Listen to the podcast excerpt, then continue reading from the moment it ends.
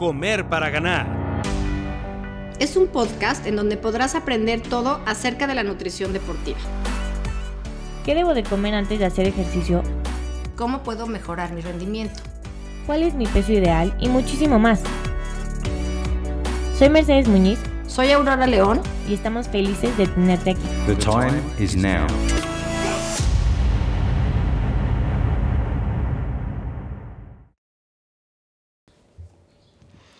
Hola, bienvenidos a otro capítulo de Comer para Ganar. En estos últimos meses, las enfermedades virales se están volviendo un tema y sobre todo una preocupación entre muchos. En este capítulo te queremos explicar las situaciones en las que puedes verte más susceptible a ser contagiado para que puedas evitarlo. También hablaremos de aquel papel que juega el ejercicio para mantener un sistema inmunológico sano y por último te daremos algunas recomendaciones de qué alimentos debes de comer más para evitar cualquier contagio. Hola Mer, ¿cómo estás? Me da muchísimo gusto estar aquí otra vez en un capítulo más de Comer para Ganar. Y sí, definitivamente este, este capítulo es muy interesante porque la gente está muy preocupada, está realmente preocupada eh, de poderse contagiar, las escuelas han, eh, han cerrado por influencias, de que todo mundo está contagiado. ¿Qué podemos hacer o por qué somos un grupo importante en, en, este tipo de enfermedades? Me refiero a que como hacemos mucho ejercicio, la gente que todos los días nos levantamos a hacer ejercicio, ¿qué es mejor, hacerlo o no hacerlo? O sea, yo creo que es una pregunta que mucha gente se hace todos los días y yo creo que de esto podemos hablar mucho este capítulo. ¿Cómo ves, Mer? Estoy de acuerdo contigo, sobre todo que la evidencia también luego nos da datos un poco altisonantes, ¿no? Por ejemplo, eh, ¿por qué no nos platicas un poco? Bueno, yo he escuchado que el ejercicio obviamente te va a fortalecer tus defensas y por lo tanto tu sistema inmunológico va a ser mucho más fuerte. Pero ¿qué pasa cuando hacemos demasiado ejercicio? También están estos atletas que entrenan muchas horas al día o incluso dos veces por día y ahí es cuando empiezas a ver un cambio en el sistema inmunológico que a lo mejor ya no es tan benéfico. Exactamente, es justo lo que me gustaría mencionar. Sí es cierto, como acabas de decir, que el hacer ejercicio va a ayudarnos a fortalecer el sistema inmune. Creo que esto es muy sabido y es parte de lo que queremos fomentar día con día, ¿no? El hacer ejercicio diario, por ejemplo, una hora diaria, va a lograr que tu sistema inmune esté fuerte y esté protegido contra muchas de estas enfermedades. Sin embargo, sí hay por ahí una tablita muy, muy importante que a ver si la publicamos para que la puedan ver donde se ve claramente esto, que estoy diciendo. O sea, cuando una persona no hace ejercicio, su sistema inmune está muy indefenso, está muy bajo y muy susceptible a poder agarrar ahora sí que cualquier tipo de enfermedad. Cuando empezamos a hacer ejercicio una hora diaria, el sistema inmune se fortalece muchísimo, sube muchísimo la gráfica y es ahí cuando mejor estamos protegidos. Sin embargo, hay mucha gente que abusa del ejercicio y es muy común encontrar gente que entrena dos horas, tres horas, cuatro horas al día o dos veces al día. ¿Qué pasa con ese tipo de personas? El sistema inmune va a trabajar de otra forma. Cuando hay mucho cansancio, cuando la gente no se recupera bien, el sistema inmune se va a ir para abajo y es muy susceptible a enfermedades. Esto se ve clarísimo, creo que un ejemplo clarísimo es después de una competencia muy, muy demandante. Por ejemplo, una persona que hizo un maratón, no sé si te ha pasado, Mer, que, que, tratas con gente que hizo un maratón y la siguiente semana del maratón está enfermo, le dio gripa, eh, se siente mal del estómago, o cuando hacen un Ironman. O sea, es súper, súper común que la siguiente, los siguientes días después del Ironman en verdad se sienten muy mal. Entonces, es ahí un foco rojo, ¿no? Ahí yo creo que es el, justo el punto en donde las defensas se bajan al 100% y es cuando debes de tomar como medidas más de mayor precaución para, para evitar cualquier contagio o, o, evitar sentirte mal todo el resto del tiempo, ¿no? O sea, vas a estar cansado, sí, pero también puedes hacer otro tipo de cosas que te van a evitar contagiarte o enfermarte de la panza o de gripa este, el resto del tiempo. Entonces, ¿cuáles serían algunas de estas? Mira, yo creo que lo que hay que tener en cuenta es eso, ¿no? Que la gente sepa que después de un esfuerzo muy, muy fuerte está muy susceptible a enfermarse. Entonces, ¿cómo podemos prevenir eso? Aquí hay un punto bien, bien importante que es el que más me gustaría recalcar. Si durante ese esfuerzo fuerte que tuvo esta, este atleta, por ejemplo, tuvo una buena carga de carbohidratos, tuvo una buena hidratación, tuvo un buen suministro de carbohidratos durante la competencia, nunca tuvo una baja de glucógeno realmente grande cuando está haciendo el ejercicio, la recuperación va a ser más rápido y definitivamente el sistema inmune va a estar mucho más fortalecido. En cambio, ¿qué pasa cuando una persona sufre una deshidratación, pasó el momento este tan famoso de tuve una pared y me sentí fatal? Es ahí cuando el sistema inmune está más endeble. Entonces, primera recomendación es durante la competencia tiene que haber una buena hidratación, una, buen consumo de comida, por decirlo así, y una buena recuperación después. También se ha visto que si la gente se recupera muy bien acabando de hacer el ejercicio, tampoco va a bajar mucho el sistema inmune. Entonces, volvemos a lo mismo, acabando la competencia, volverse a hidratar, tomar proteína para recuperar más rápido el rompimiento de fibras musculares y obviamente todo lo que dices, ¿no? Que hay que hacer la siguiente semana en cuestiones de higiene, obviamente todos lo sabemos, pero no se les olvide, seguir tomando agua, ¿qué más dirías? No queda de más decir estas básicas, ¿no? Lavarte las manos siempre lo más que puedas, eh, mantenerte fuera de cambios de temperatura muy fuertes, lejos de, mucha gente, ¿no? De no te vayas al cine a un concierto al día siguiente de tu competencia, porque va a ser más fácil que agarres algún virus que ande volando por ahí. Pues yo creo que las medidas que básicamente todos tomamos para evitar contagiarnos hay que ponerles mucha más atención si estás en esta situación. Mucha gente también cree que si hace una super administración de vitamina C, por ejemplo, los días previos a la, competencia, a lo mejor puede tener un éxito. La verdad es que los resultados demuestran que el sistema inmune se va a fortalecer mucho más con una buena carga de carbohidratos, con un buen consumo de carbohidratos durante la competencia y con una buena hidratación. Sin embargo, obviamente tenemos que seguir mencionando alimentos que contengan ciertos nutrimentos que te van a ayudar a, levantar el sistema inmune los días previos a la competencia, ¿no? ¿Qué, recomendarías? ¿Qué alimentos recomendarías? Bueno, yo creo que el más importante, de lo que más nos va a proteger, sería mantener la flora intestinal saludable y preparada para el desgaste que se viene.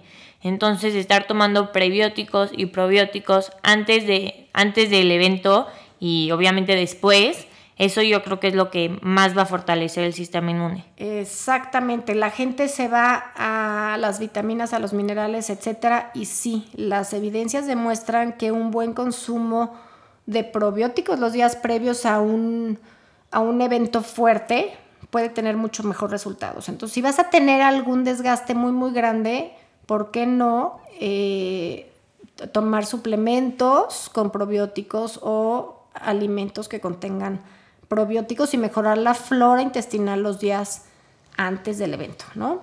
Y en cuanto a alimentos, porque también no, no hay que descuidar tener una buena alimentación, ¿no? O sea, tener un buen consumo de antioxidantes, de minerales, de vitaminas. O sea, sí, no por tener un exceso de vitaminas antes de un evento lo vamos a evitar, pero sí el llevar una buena alimentación los días previos a la competencia o mientras estamos en entrenamientos muy, muy, muy pesados, va a ayudar definitivamente, ¿no? ¿Qué podría ser o qué tendríamos que fortalecer en cuanto a grupos de alimentos los días previos a una competencia? Bueno, pues de entrada vamos a buscar alimentos que contengan mucha vitamina C, como por ejemplo son todos los cítricos, limón, naranja, toronja. Todo eso nos va a ayudar mucho. Eh, también tenemos que buscar alimentos que tengan antioxidantes. Esta es como una nueva, ¿no? O sea, no todo mundo busca la parte de los antioxidantes para defender el sistema inmune, pero, pero también es muy importante. Y esos los encontramos en las berries, o sea, por ejemplo, la frambuesa, la mora azul, la, voy a otra vez. La zarzamora. la zarzamora. Exacto, todas las berries nos pueden ayudar.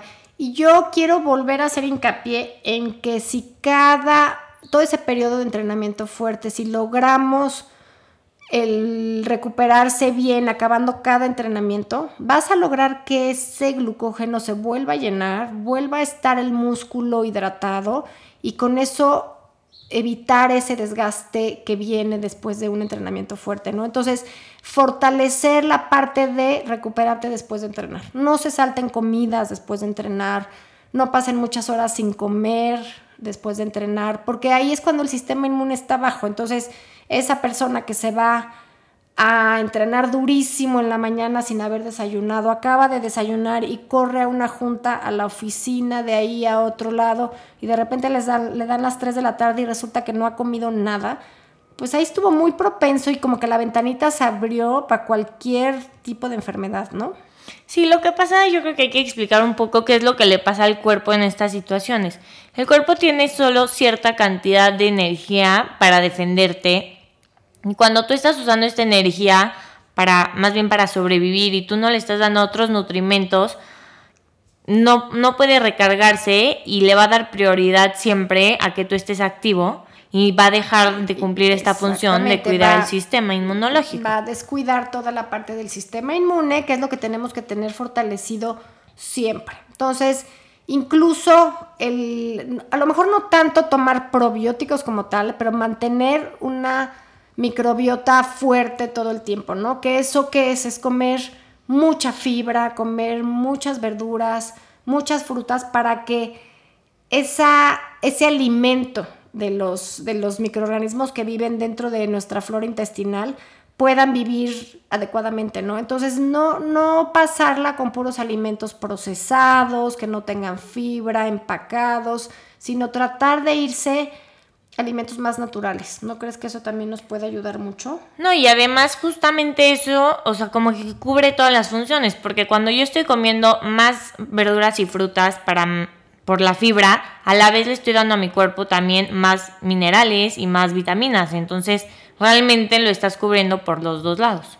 Y a mí me gustaría recalcar una cosa importantísima. Vivimos en un país privilegiado de frutas y verduras. Entonces, hay que aprovechar, hay que agarrar las frutas y verduras de temporada que tenemos cerca. No estamos en estos países escandinavos, por ejemplo, donde no tienen frutas en todo el año y se la pasan con una manzana y una naranja, ¿no? Entonces aprovechen toda esa maravilla de frutas, busquen eh, cosas nuevas que hay, en, que hay en este país o en el país donde vivan, ¿no? Usen eh, diferentes tipos de, incluso sazonadores, no sé, pero por ejemplo el ajo, la cebolla, ese tipo de alimentos tienen muchos antioxidantes que nos pueden ayudar a, fortalecer el sistema inmune. Y siento que no hay que descuidar tampoco la parte del sueño. Como que muchas veces no lo hablamos, pero el sueño es la parte en donde finalmente el cuerpo recupera. Lo que le hayas dado de alimento para recuperar lo va a hacer mientras estás dormido. Entonces, si tú no le das al cuerpo esas horas suficientes de descanso, el cuerpo nunca, nunca va a poder recuperar y es ahí cuando más débil vas a estar.